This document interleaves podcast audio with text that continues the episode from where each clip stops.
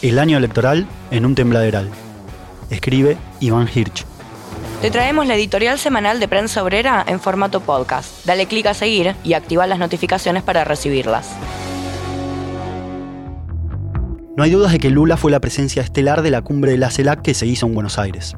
Pero, ¿qué papel vino a jugar el flamante presidente de Brasil? En el Sheraton de retiro fue unánime el reconocimiento al gobierno golpista de Dina Boluarte que está masacrando al pueblo peruano promovido directamente desde la CIA y el Pentágono. A eso Lula le agregó el desplante a Cristina Kirchner y a Nicolás Maduro, que decantó en que el venezolano se bajara de la cita. Gestos a medida de la línea de Biden en la región. Hoy, la preocupación del imperialismo es la estabilización de la situación en el subcontinente, y el líder del PT ha emergido como una pieza clave para esta tarea. La nueva ola rosa de gobiernos latinoamericanos viene a jugar un papel de contención, cuando la rebelión ante el golpe en Perú puso otra vez a las masas en acción, siguiendo el ciclo abierto por Chile en 2019. Esto fue enunciado in situ por el Frente de Izquierda Unidad, que marchó hasta ahí junto a organizaciones de la comunidad peruana y realizó un acto en repudio al golpe y en apoyo al pueblo de Perú. Han venido a disimular abiertamente el hecho dominante de la situación de América Latina es el golpe masacrador y terrorista de Dina Boluarte Perú.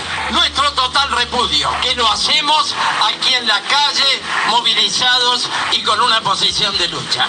En cambio, la fantasiosa idea de la moneda única quedó reducida a un posible acuerdo de financiamiento de importaciones y exportaciones de un año con Brasil de dudoso resultado frente a la aguda crisis de reservas que desespera al gobierno argentino hay temor a un parate productivo, porque la industria argentina es fuertemente dependiente de los insumos y piezas brasileras, y la balanza comercial del año pasado dejó un déficit de 3.350 millones de dólares que en 2023 no se podría pagar, menos con el impacto de la sequía. El financiamiento, de concretarse, apenas patearía el problema por un año. En medio de esta crisis de reservas del Banco Central, el gobierno despilfarra dólares en recomprar bonos de deuda para contener la brecha cambiaria. Sin embargo, no lo logra, pero sí agrava los problemas para importar insumos industriales acentuando la caída productiva. De paso, armó un negociado para el capital financiero con datos que se filtraron. El impasse económico corre parejo con la crisis política. La reunión de la Comisión del Juicio Político de Diputados para tratar el pedido oficial de enjuiciar a la Corte Suprema es el comienzo de una farsa sin destino, como lo denunció nuestra compañera Romina del Pla. Sabiendo que no contará con los dos tercios de la Cámara para que sea aprobado en el recinto, la intentona kirchnerista se parece más a un clásico recurso opositor de agitación política. La derecha aprovecha para paralizar todo, y así, entre unos y otros, hunden por ejemplo la moratoria previsional para que 800.000 trabajadores puedan jubilarse. En el intento del juicio a la Corte no figuran la convalidación de los robos a los jubilados o el saqueo de la cordillera, sino que es una reacción tras la condena a la vicepresidenta en la causa vialidad en el marco de una lucha feroz por el control de la justicia entre el peronismo y el macrismo para garantizar la impunidad de cada uno y sus negocios más sensibles. Con esto siguen agitando la autoproscripción de Cristina, que no es otra cosa que un guiño hacia masa. El tigrense redobló el ajuste para cumplir con las metas del FMI sin la menor oposición del camporismo, y con esto trata de allanar el ríspido camino a una candidatura presidencial. Claro que para eso el ministro de Economía tiene que atravesar varios meses sin naufragar entre las presiones devaluatorias y una inflación que no puede controlar. Veremos qué depara el nuevo intento de un operativo clamor cristinista para el 24 de marzo, algo que hasta ahora no pasó de los papeles.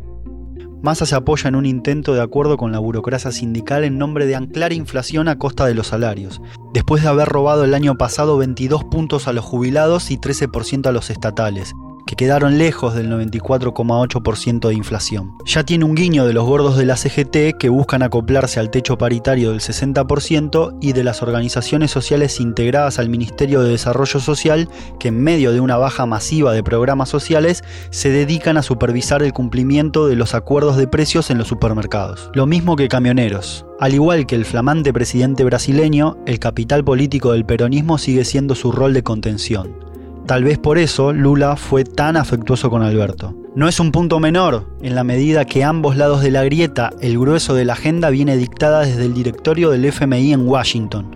Las principales divisiones obedecen a cómo llevar adelante semejante ofensiva antiobrera cuando ya estamos ante una pauperización social inédita en el país. Los choques dentro de Juntos por el Cambio tienen el mismo contenido, entre la campaña de Bullrich como abanderada de una política de shock y el planteo de la reta de preservar lazos con el aparato de contención peronista.